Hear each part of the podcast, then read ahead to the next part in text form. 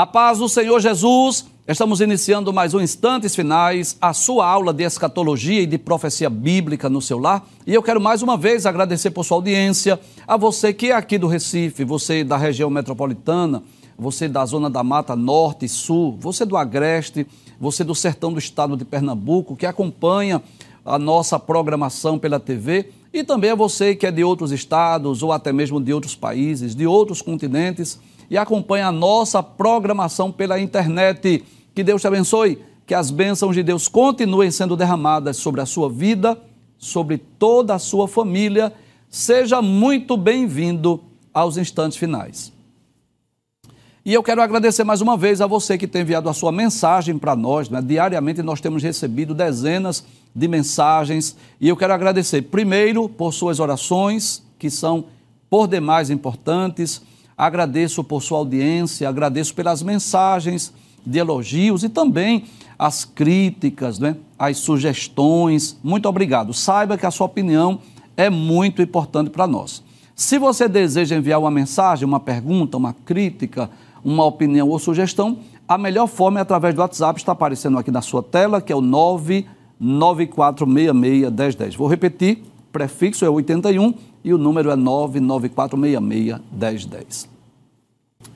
Se você é um telespectador assíduo do nosso programa, se você é aluno desta aula de profecia, de escatologia, você sabe que nós estamos estudando sobre a atualidade da mensagem dos profetas menores, esse tema maravilhoso, esse tema extraordinário, esses livros que foram escritos há milênios atrás, mas que coisa interessante, a sua mensagem é contemporânea, a sua mensagem ela é atual, ela serve também para os nossos dias.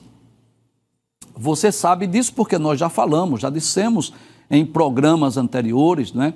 nas aulas anteriores. É claro que esses profetas foram usados por Deus para transmitir uma mensagem para um público-alvo que nós chamamos de público-alvo original.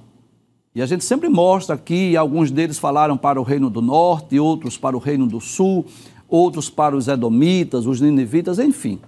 É claro, nós não podemos negar essa realidade. Nós estamos estudando esses livros, primeiro falando desses destinatários originais, o que significou essa mensagem para aquela geração. Mas não resta dúvida de que se esses livros foram escritos, preservados, canonizados, né, foram impressos e chegaram em nossas mãos, é porque Deus desejava falar às gerações futuras.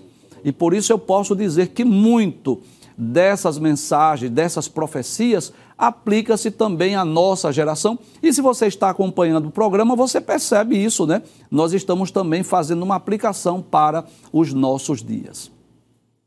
Em programas anteriores, nós já estudamos as profecias de Oséias, esse profeta né, de uma história dramática, este homem que casou com Gomer, uma mulher de prostituições, que teve três filhos, né?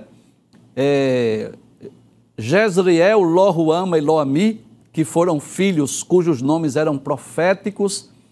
Esses, esses programas que nós estudamos sobre Oséias, nós deixamos bem claro, né? Que há uma literalidade no casamento de Oséias e Gomer, mas também há uma simbologia que representa a infidelidade de Israel para com o Senhor. Estudamos também as profecias de Joel, segundo livro denominado de profetas menores, e esse profeta profetizou no momento de caos, né?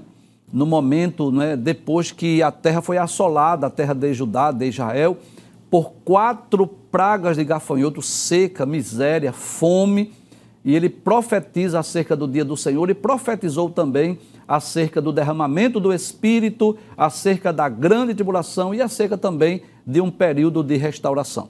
A partir de hoje, nós vamos dar início ao estudo do terceiro dos, dos livros denominados de profetas menores, que é o livro do profeta Amós, que é um livro também extraordinário, maravilhoso, muitas profecias. Esse homem de Deus que profetizou para o reino do norte ou para Israel. Vamos ler a introdução? Vamos primeiro ler a introdução deste livro, né? E nós vamos Hoje vamos estudar sobre o seguinte tema: o profeta Amós denuncia os pecados de Judá e de Israel. Nós vamos dizer na introdução que o cenário religioso em Israel nos dias do profeta Amós era caótico. O povo de Deus vivia em uma época de verdadeira apostasia, não é? Você sabe que apostasia é abandono da fé e consequentemente uma época de grande corrupção moral, porque isso é notório, né? À medida que os homens se afastam de Deus, consequentemente cresce a corrupção moral. E o que estava acontecendo? Os sacerdotes aproveitavam-se de suas funções para tratar de seus próprios interesses e tornarem-se ricos. Quem tinha dinheiro, influência, subornava juízes corruptos. E além disso, todos acreditavam que, se seguissem os rituais descritos na lei de Moisés, não precisariam se preocupar com suas vidas pessoais. Então, nós vamos perceber que os profetas em sua maioria, foram levantados por Deus em momentos caóticos, né? em momentos de apostasia, de abandono da fé. Os dias de Amós, em certo aspecto, era diferente dos dias de Joel, porque Amós ele já profetiza num período de riqueza, de fartura, de prosperidade, mas infelizmente era um período de caos espiritual. E ele foi levantado por Deus nesse momento difícil, no sentido espiritual, embora que materialmente o povo de Israel estivesse vivendo um período de prosperidade, mas ele é levantado por Deus para denunciar os pecados de Judá, de Israel e também de outras nações. Se você estiver com a sua Bíblia, eu quero lhe convidar para você abrir no, nos dois primeiros capítulos do livro de Amós. Nós ainda vamos falar um pouco sobre ele, vamos dar informar o período que ele profetizou, vamos dizer o significado do seu nome, o tema do seu livro, mas só para você ter uma ideia, ele profetizou também para várias outras nações. Capítulo 1 e capítulo 2 do livro de Amós, por exemplo, no capítulo 1, a partir do versículo 3, ele profetiza contra a Síria. Capítulo 1, a partir do versículo 6, ele profetiza contra a Filístia. Capítulo 1, a partir do versículo 9, ele profetiza contra Tiro. Capítulo 1, a partir do versículo 11, ele profetiza contra Edom. Capítulo 1, versículo 13, ele, ele profetiza contra Amon ou os Amonitas, não é? Capítulo 2, versículo 1, ele profetiza contra Moabe ou os Moabitas. É interessante que Amós não foi levantado por Deus só para profetizar para o povo de Israel, mas para outras nações, né? Síria, Filístia, Tiro, Edom, Amon e também Moabe, ou seja, várias nações que viviam às cercanias de Israel também tiveram acesso a essa profecia através de Amós. E claro, o principal povo pelo qual ele profetizou foi o Reino do Norte, que é também Israel, assim como o profeta Oséias, que nós estudamos em programas anteriores. Vamos conhecer um pouco desse profeta? Primeiro, nós vamos dizer o significado do seu nome. Amós significa fardo ou carregador de fardos. E eu posso dizer que, em certo aspecto, o próprio nome Amós já era uma profecia.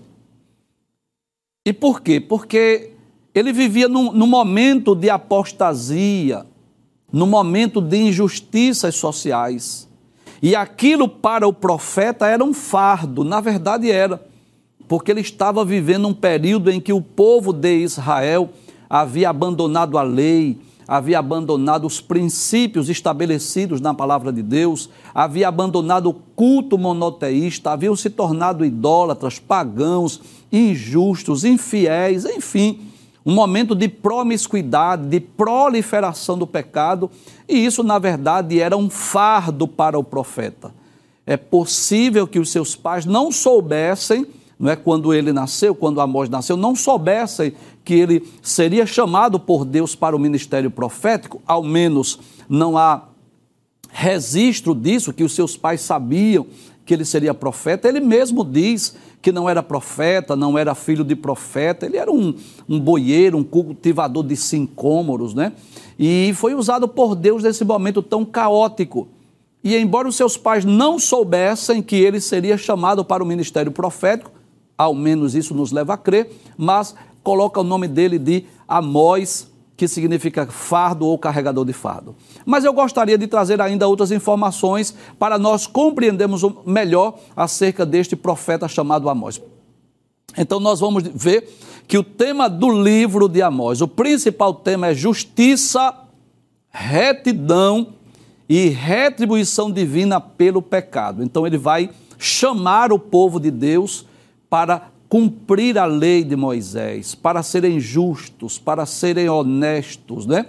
Ele profetizou contra os sacerdotes, profetizou contra os juízes, profetizou contra a imoralidade do povo de Israel e ele fala principalmente sobre a justiça de Deus. Também vamos lembrar que ele profetizou por volta do ano 760, mais ou menos antes de Cristo, e os seus destinatários originais eram o Reino do Norte, ou seja, Israel e Samaria. Claro que eu quero relembrar o que já dissemos, que ele não profetizou apenas para o Reino do Norte, apenas para as dez tribos. Já falamos aqui sobre outras nações que ele profetizou, inclusive ele profetiza também para Judá. Então hoje nós vamos estudar o capítulo 2, dos versículos 4 até o versículo de número 16 deste livro do profeta Amós. Vamos, vamos ver o que é que diz a palavra de Deus, capítulo 2, a partir do versículo 4, que é uma profecia a princípio para o Reino do Sul, para Judá, para Jerusalém. Os versículos 4 e 5, de forma mais específica, fala para Judá. Ele começa dizendo assim: Assim diz o Senhor, por três transgressões de Judá, sim, por causa de quatro, não suspenderei o castigo. Deixa eu explicar essa frase, que ela ocorre oito vezes no livro de Amós. Você pode até conferir na sua Bíblia, por exemplo, capítulo 1, versículo 3, ele diz: Por três transgressões de Damasco, sim, por causa de quatro, não suspenderei o castigo.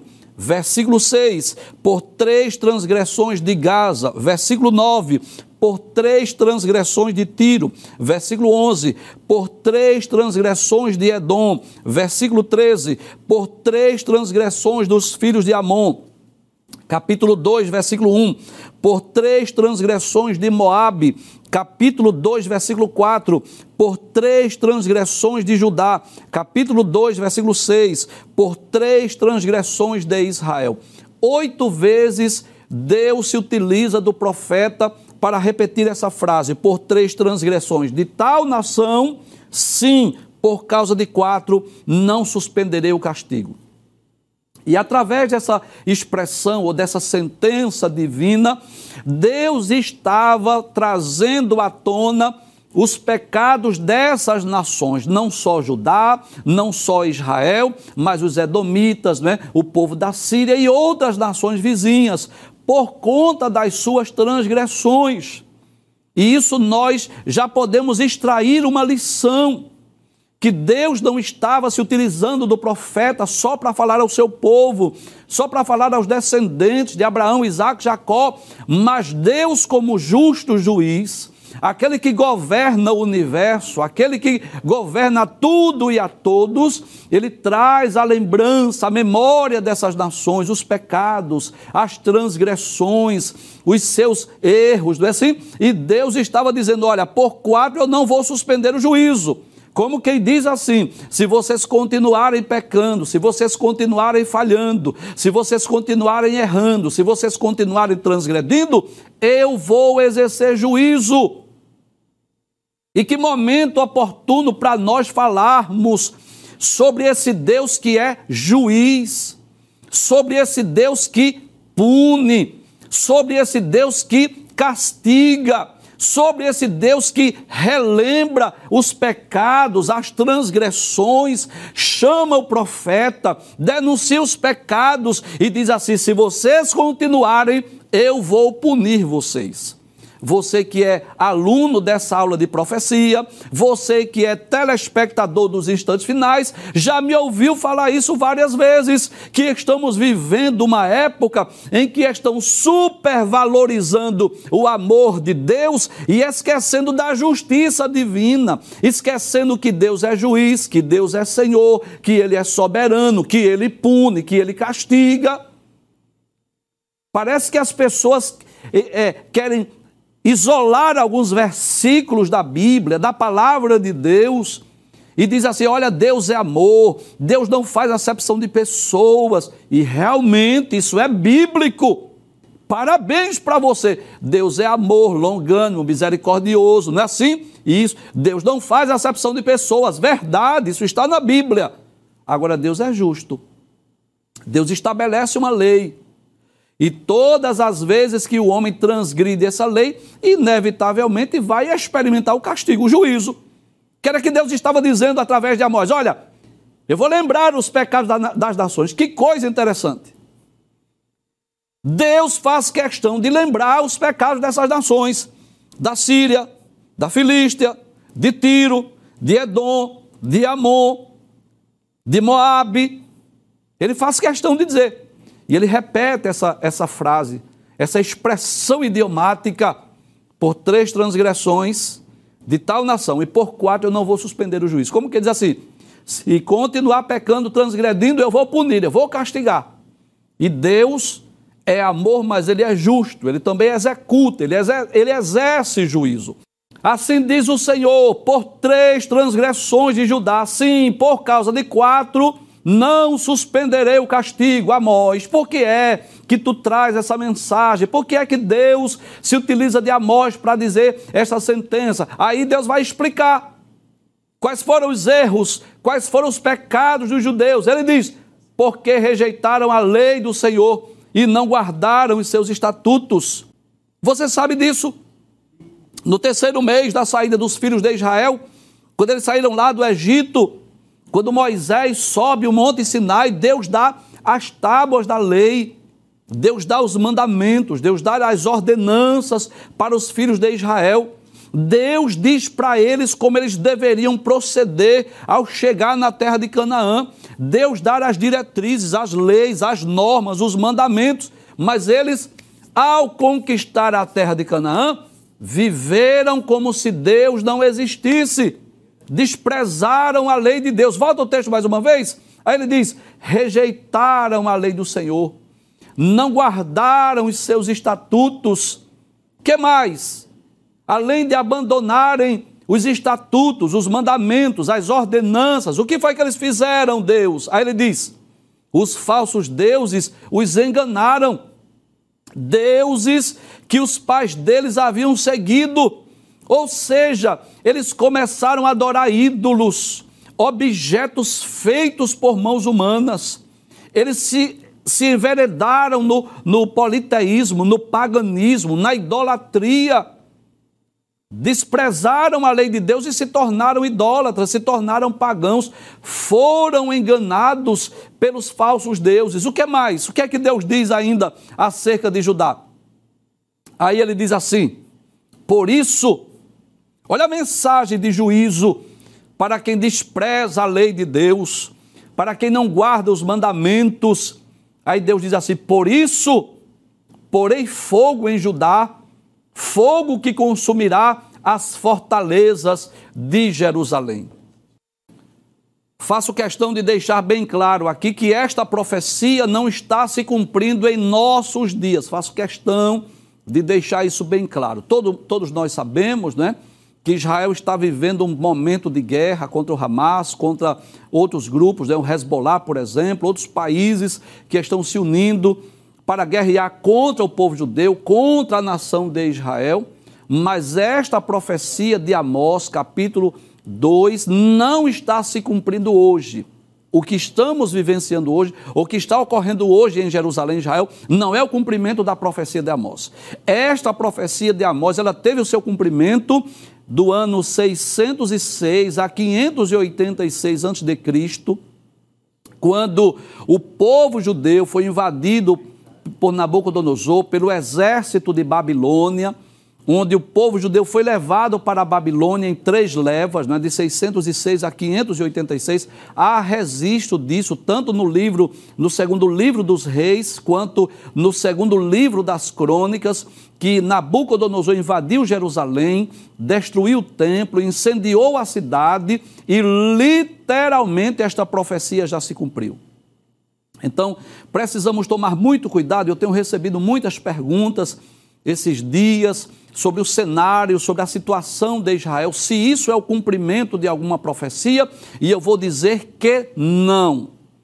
Essa é a verdade. Israel vive cercada de nações árabes, de nações muçulmanas, vive odiada e cercada por nações que desejam o extermínio do povo judeu. E houve esse ataque, essa guerra iniciada pelo grupo Hamas, esse grupo radical islâmico chamado Hamas, Todos nós sabemos disso, mas isso não é cumprimento de nenhuma profecia específica, de nenhuma profecia.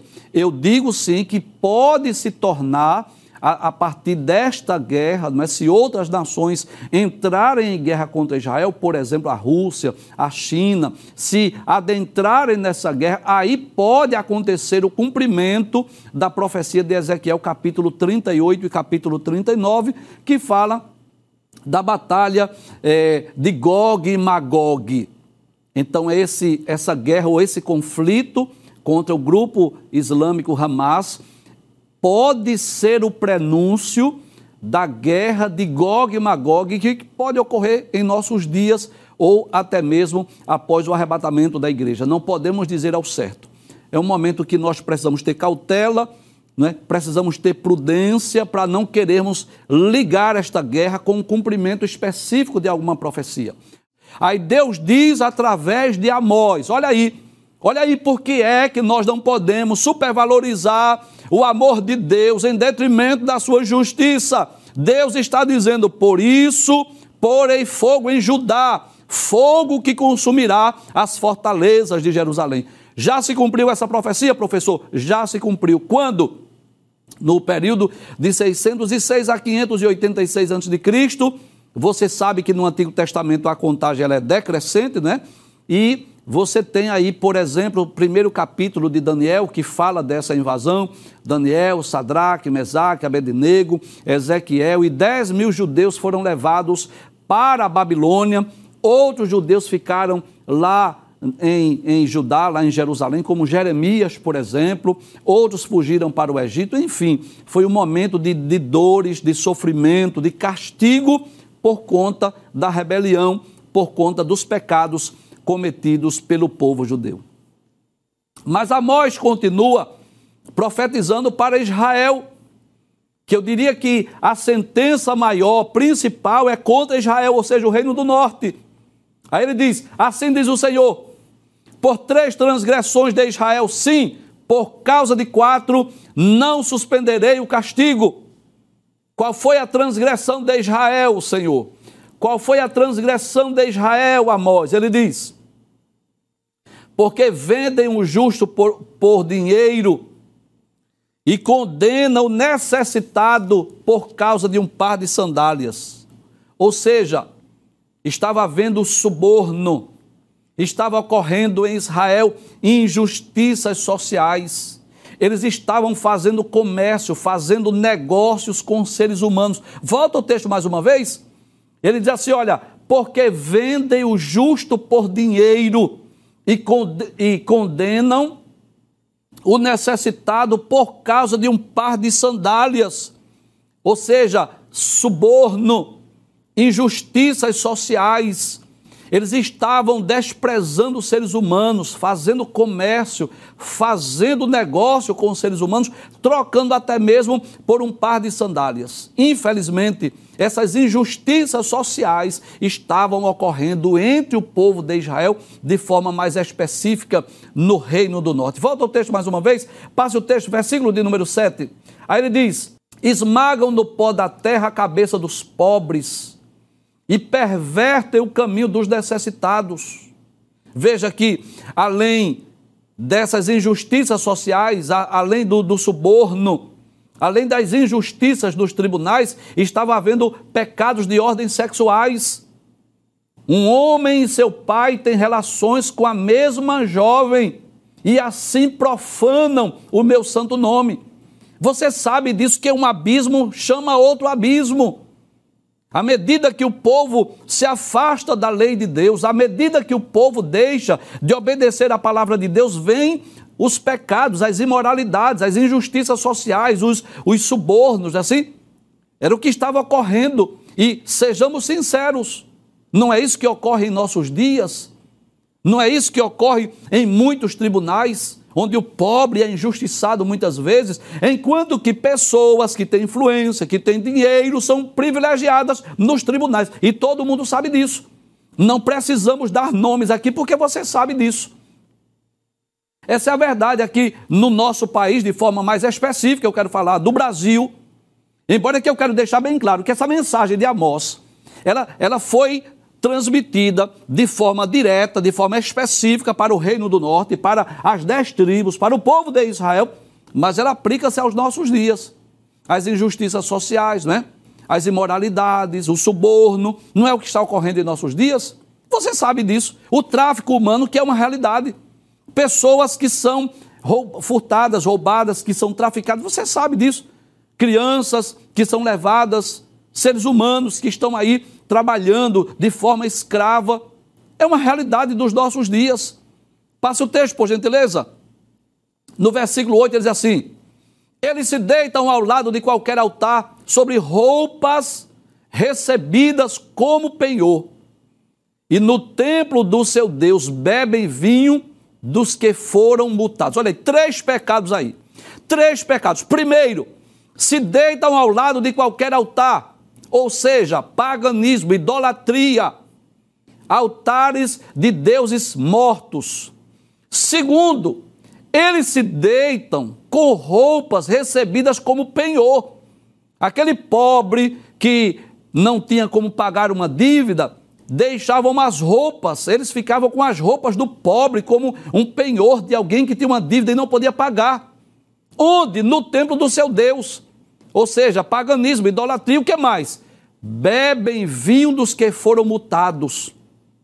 Ou seja, mutavam as pessoas e estavam tomando vinho, deitado em roupas que foram penhoradas, nos altares dos deuses mortos. Olha aí, tudo isso aí cometido pela nação de Israel. Pode passar o texto, por favor? No versículo 9 ele diz assim: Olha aí. Olha o Deus que é juiz, o Senhor que é soberano, Deus vai primeiro trazer a memória, a lembrança, os privilégios, os benefícios do povo de Israel. Deus vai trazer à memória o que Deus havia feito por este povo. Deus diz assim: Todavia, fui eu que destruí diante deles os amorreus. Quem eram os amorreus, professor? Aqueles que habitavam na terra de Canaã. E como eram esses amorreus? Aí Deus diz que eram tão altos como os cedros e tão fortes como os carvalhos. Lembram daqueles doze espias que foram enviados por Moisés? Você lembra disso? Aqueles espias que foram enviados por Moisés para espiar a terra de Canaã, e dez deles trouxeram aquele. Isso está no livro de Números, capítulo 12, 13 e 14. E dez deles só trouxeram aquele relatório negativo, né? Que os homens eram altos, que os, os judeus, os hebreus, eram como gafanhotos diante deles, as cidades eram fortificadas, que eles não tinham como vencer. Mas Deus, Deus deu vitória a eles. Deus fez com que eles conquistassem a terra de Canaã. E Deus relembra eles. Deus diz assim: Fui eu, não foi vocês, não foi o seu exército, não foram seus guerreiros, fui eu que destruí diante deles os amorreus, os moradores de Canaã, que eram tão altos como os cedros e tão fortes como os carvalhos, destruí os seus frutos por cima e as suas raízes por baixo. Como que diz assim? Eu, eu pelejei por vocês, eu dei vitória a vocês. Eu fiz com que vocês vencessem aqueles exércitos, aquelas nações que eram mais poderosas. E Deus continua no versículo 10: trazendo a lembrança, a memória do que ele fez pelo povo de Israel. Aí diz assim: também fui eu que tirei vocês da terra do Egito. Como quem diz assim? da escravidão de Faraó. E o que mais? E durante 40 anos os conduzi pelo deserto, para que vocês pudessem tomar posse da terra dos amorreus. O que é que Deus está fazendo? Deus está trazendo a lembrança. O que? Os feitos, os milagres, os prodígios, as maravilhas, o que ele havia feito pelo povo de Israel. Havia feito com que eles vencessem aqueles exércitos inimigos, com que eles fossem libertos lá do Egito, com que eles peregrinassem os 40 anos lá na terra de Can... desculpe, no deserto para conquistar a terra de Canaã. Mas não só isso, Deus fez muito mais pelo povo de Israel. Veja o que ele diz no versículo 11. Ele diz assim: Escolhi alguns dos seus filhos para serem profetas, inclusive Amós, não é assim? Amós, que estava profetizando, eram desses que haviam sido escolhidos para serem profetas. E o que mais? Deus disse: E alguns dos seus jovens para serem nazireus para serem consagrados, para serem dedicados desde o seu nascimento. Não é isso assim, filhos de Israel, diz o Senhor. Então eu posso dizer que através de Amós, Deus está primeiro denunciando os pecados, as transgressões, as injustiças, os subornos, os seus pecados de ordem sexuais, mas não só isso, Deus relembra os privilégios, Deus relembra os benefícios, Deus traz a memória, traz a lembrança ao povo de Israel o quanto eles foram abençoados, o quanto Deus pelejou por eles, tirou-lhes lá da escravidão do Egito, conduziu durante os 40 anos, deu vitória sobre nações mais poderosas. Como quem diz assim: vocês não têm motivos para vocês estarem indo em busca de outros deuses, vocês não têm motivos para vocês serem injustos, vocês têm a lei vocês me conhecem. Eu chamei dos seus filhos para serem profetas. Eu chamei os seus filhos para serem nazireus. Vocês conhecem a minha lei. Vocês conhecem a verdade. Nos versículos 12 e 13, aí Deus continua denunciando os pecados. O que foi que vocês fizeram? Com aqueles que eram nazireus, aqueles que eram consagrados. Aí Deus diz assim: Mas vocês deram vinho aos nazireus. E os nazireus, aqueles que eram consagrados, não deveriam beber vinho. Você lembra de, de Sansão? O anjo do Senhor havia dito a Manoá, sua esposa, olha, não pode tomar vinho. Mas o que foi que eles fizeram? Deram vinhos aos nazireus. O que mais? Ordenaram aos profetas que não profetizassem. Em outras palavras, vocês proibiram que os profetas falassem, falassem em meu nome, profetizassem. Como faz um carro carregado de feixes eu os esmagarei ali onde vocês se encontram. Olha Deus dizendo assim: eu vou puni-los, eu vou castigá-los, eu vou destruí-los. E por que Deus diz isso? Por conta das suas negligências, por conta das suas transgressões, por conta dos seus pecados. Mais uma vez, faço questão de dizer que esta profecia também já se cumpriu não podemos aplicar essa profecia aos nossos dias e muito menos a essa guerra que está sendo travada em Israel, porque essa profecia se cumpriu. Cumpriu-se por volta do ano 722 a.C., quando o reino do norte foi levado pela Síria para outras terras. É uma profecia que já se cumpriu nos tempos bíblicos. Aí Deus diz o que ocorreria com os filhos de Israel, o que ocorreria com o seu exército ele diz: os mais ágeis não encontrarão refúgio. Quem são esses? Os israelitas, os, os, os guerreiros, os soldados. Os fortes não poderão usar a sua força e os valentes não conseguirão salvar a sua vida. Passa o texto, por gentileza. Os últimos textos que vamos ler, os versículos 15 e 16. Uma sentença de juízo através de Amós. Os que manejam o arco não resistirão. Ou seja, os arqueiros, aqueles soldados que usam o arco, não vão resistir esse exército que está vindo ao encontro de vocês. Os mais velozes não conseguirão fugir. Eles vão até tentar, mas não vão conseguir. E os que vão montados a cavalo não conseguirão salvar a sua vida. Até mesmo os mais corajosos entre os valentes fugirão nus naquele dia, diz o Senhor. E o que é que nós podemos aprender com esta mensagem de juízo, tanto para o reino do norte quanto para o reino do sul? Já citamos aqui versículos 4 e 5, o reino do sul, Judá e Benjamim, profecia que já se cumpriu por volta de 606 a.C., quando a Babilônia invadiu as terras de Judá e levou o povo judeu para a Babilônia. E essa sentença, dos versículos 13 a 16, que também já se cumpriu nos tempos bíblicos, o cativeiro assírio, quando o reino do norte foi levado pela Síria, não é?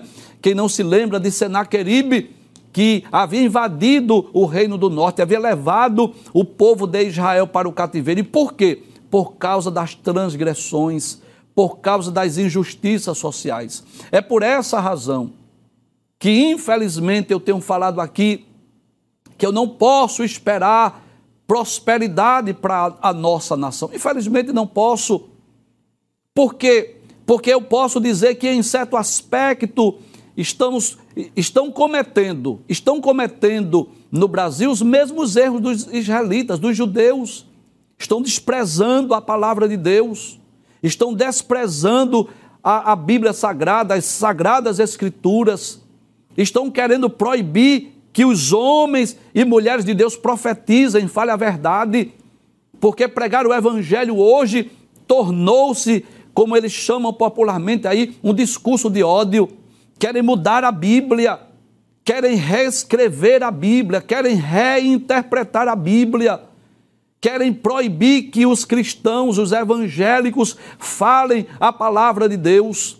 E o que é que vamos esperar dessa nação? Bênção, prosperidade de forma alguma. O que vamos esperar o quê? É juízo, é castigo, porque é isso que nós aprendemos quando lemos a Bíblia Sagrada. E detalhes, Deus estava trazendo essa mensagem de juízo para o povo de Israel, para o reino do norte e para o reino do sul. Por quê? Porque era um povo privilegiado. E eu posso dizer isso, que nós também temos muitos privilégios. É claro que os privilégios da nação de Israel são diferentes dos nossos privilégios. A nação de Israel, quais foram os privilégios? Foram libertos do Egito. Deus os guiou durante os 40 anos lá no deserto Deus lhes deu a terra de Canaã e eles presenciaram milagres, coisas extraordinárias. Os privilégios de Israel, mas os privilégios do Brasil, esse país com essa extensão territorial, uma terra produtiva, um povo alegre, um povo abençoado que Deus deu a essa nação. Você sabe disso, a liberdade de culto, a liberdade de expressão, mas querem privar o povo de pregar, de ler a Bíblia Sagrada, querem mudar a palavra de Deus, reinterpretar a Bíblia. E qual é a tendência natural?